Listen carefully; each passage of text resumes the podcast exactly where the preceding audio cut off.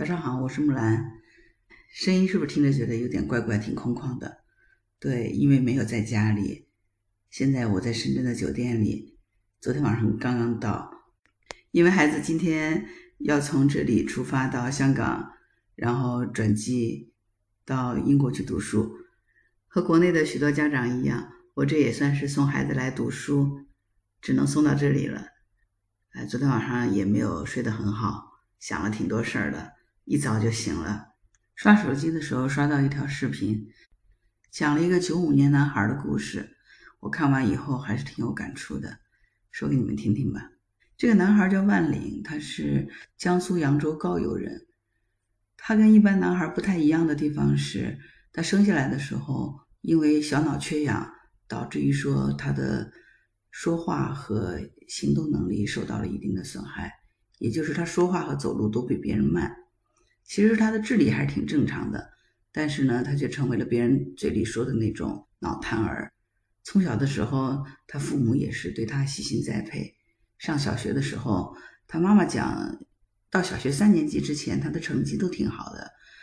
他只是动作比较慢，因为他写字是要一笔一划的写，经常做作业会做到半夜比较晚。但是到了五六年级的时候，他就有点跟不上了。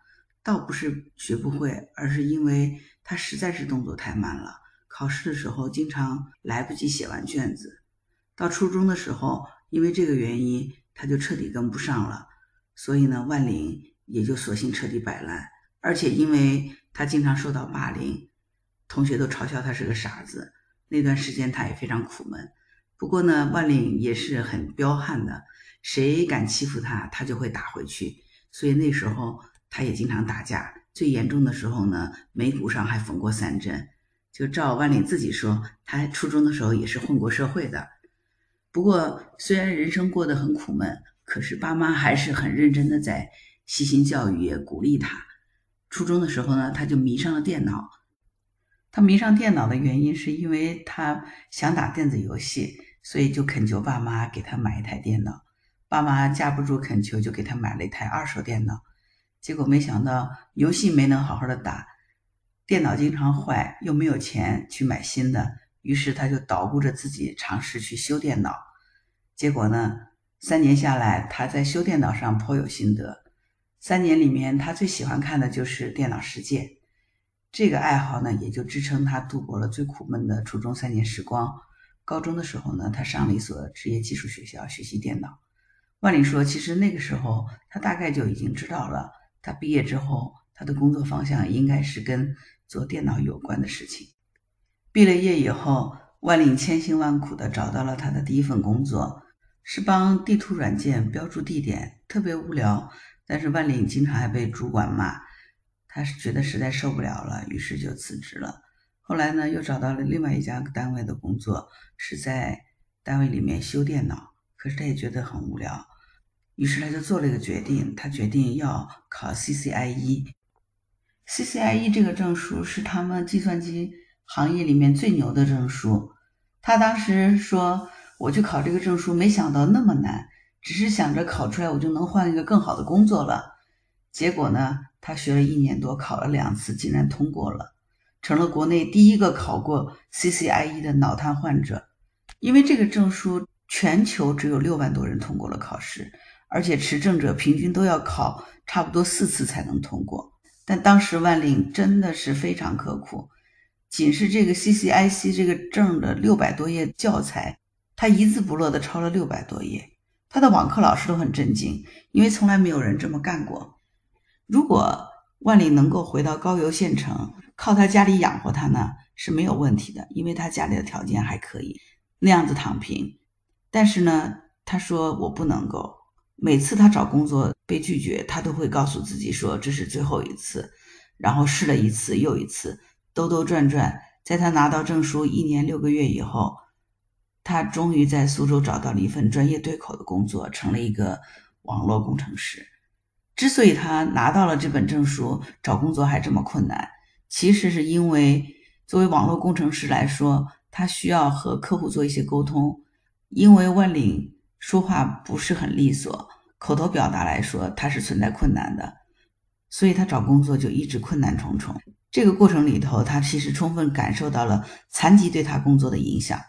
但是呢，他说他每次都告诉自己：“我再坚持一次，我再试一次，我再试一次。”其实万岭如果回到高邮县的老家，他们家条件还可以，他是完全可以让父母养他的。但是他就觉得说，我不能够回家靠父母养，因为从小他父母一直给他的教育是你要靠自己，你要坚持。他小的时候，父母训练他走路、走台阶、爬山，摔了很多跟头，但是爸妈也都尽量鼓励让他自己起来。所以当他终于学会走路、爬台阶以后，他妈妈又教他学游泳。他说他实在是太笨了，教了好多遍也学不会。他妈妈后来生气了，直接把他丢到游泳池里，他扑腾着扑腾着也就把游泳学会了。万里说他特别感谢他的父母，因为从小到大他的父母就告诉他，他是一个正常人，没有什么不同，鼓励他要自强自立。虽然后面他的父亲因病去世了，但是他一直受父母的影响。到现在，他也没觉得自己比别人有什么差。二零一六年的时候，因为父亲身体不好，万岭就辞掉了苏州的工作，回到了老家高邮。当时有一家公司，因为需要网络升级改造，但必须在六个小时之内完成。可是，在扬州当地，没有一家公司敢接这个项目。万岭自己看了一下这个项目，觉得技术上是没有什么问题的，于是他就带着三个人把这个项目搞定了，从此名声大振。把这个项目做完以后，他就顺势成立了自己的公司。目前，这个公司已经从三个人发展到二十五个人，公司的年收入也超过了三百万。看似万林已经非常成功了，他经常一个人不停的忙碌，每天业务不断。因为提起他的大名，在当地无人不知，因为他是技术第一人。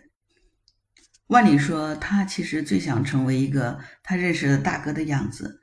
那个大哥是他见过的做生意的唯一一个不抽烟、不喝酒、不在外边应酬，只是埋头沉醉于自己所做的事业，踏踏实实每天认真工作的人。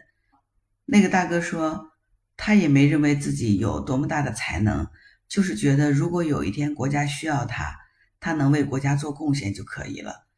万岭说，他也希望自己能够成为像这个大哥一样的人，努力去工作就好了。就看这个故事，我之所以很感动，其实我觉得像万岭，他因为出生的时候大脑缺氧，导致了身体的残疾，但是他没有因为这个就被命运打倒，而是非常彪悍的重新又站了起来，然后不断的努力向前，取得了今天的成绩。他的人生就是大大的彪悍两个字。苦难似乎成了他人生最大的一个动力。这就像前两天董宇辉在直播间里说的：“小的时候，他的生活也非常苦。他妈妈为了省一块五毛钱的车费，要步行好几个钟头才能走回家。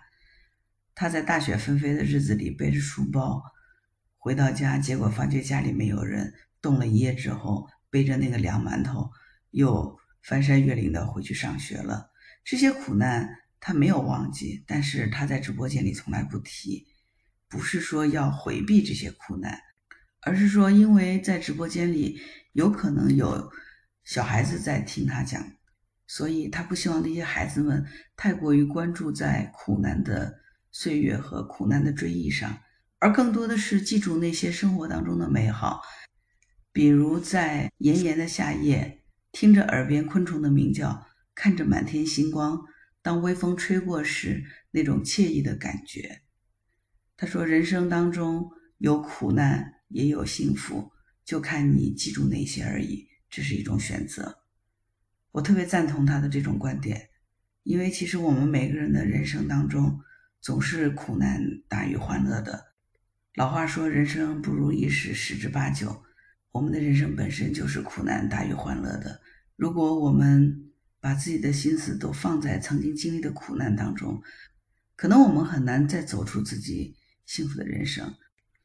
但是，如果我们能够正视苦难，接受苦难所带给我们的痛苦，可能我们从这个痛苦当中反倒会汲取力量，走出自己幸福的人生。苦难无可避免，战胜苦难，我们才能够拥有幸福的未来。这里还有一个小男孩的故事，我想讲给你听。他十二岁的时候，刚刚上初一，结果他的父亲出差的时候，因为意外不幸离世了，他都没有来得及跟父亲见最后一面。他和父亲的感情非常好，这个突如其来的事故让他特别不能接受。他的妈妈因为和爸爸的感情也非常好，所以他和妈妈两个人都陷入到抑郁当中，母子两个人都得了抑郁症。他自己从省重点中学的名列前茅的位置，成绩也一落千丈。真正的初中三年，他可以说是在浑浑噩噩当中度过的。就像他自己的原话说：“他在上课的时候经常会走神儿，因为突然不知道为什么，爸爸就会冒出来跟他说了一句话。”然后那一堂课他就什么也听不见了，他真的是有点彻底摆烂的样子，因为他觉得不管他再怎么样努力学习，他怎么样取得成绩，他的父亲都不再能够看得见了。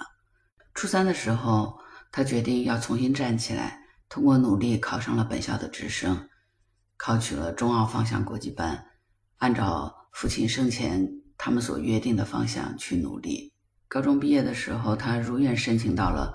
澳洲排名第一、世界排名第六的专业，算是完成他和父亲的约定。但是没想到准备出发的时候呢，又遇到了疫情，于是只好滞留国内，跟着上网课。上了一年半网课以后，他迟迟不能够去澳洲读书，他也觉得非常郁闷，于是跟妈妈商量，决定重新申请英国的学校。通过将近半年的努力。最终，他又考取了世界排名第一的学校和专业。今天，他就要从深圳起航，飞往他梦中的学校了。我想你听到这里，一定已经猜出来了，这个男孩是谁？这个男孩就是我们家少年。其实他一路走来也非常的辛苦，所以我觉得作为母亲来说，我为我们家的少年感到非常的自豪。我相信。他所经历的人生最大的这段苦难，就是他人生最大的财富。就像我在他初中毕业的时候跟他说的：“我说你非常勇敢，因为对于任何一个只有十二岁的男孩来说，失去父亲，在他青春期刚刚开始，和父亲感情最好的时候，都是人生难以承受的痛苦。但是你生病了，也没有休学，也没有留级，甚至没有吃一颗药。”然后战胜了这个苦难，那么在未来的人生里面，几乎没有什么太大的困难能够比得过这个了。你会有勇气去面对并战胜这个人世间所遭遇的各种各样的苦难，走出你自己美好的人生。所以，我想对我们家少年说：加油吧，少年！我也想对能够听到这个节目的你说：如果你遇到任何的困难，都不要气馁和放弃，加油吧，熬出这个苦难。我们总会迎来自己人生的彩虹。好啦，今天就聊到这里。我是木兰，如果你喜欢我的栏目，就请给我的节目评论、点赞、收藏、订阅，好吗？谢谢你的支持。如果你喜欢木兰，也可以到人人都能发朋友圈的平台，输入“木兰”的全拼下划线七八九，就可以找到我了。好啦，今天就聊到这里。我是木兰，拜拜。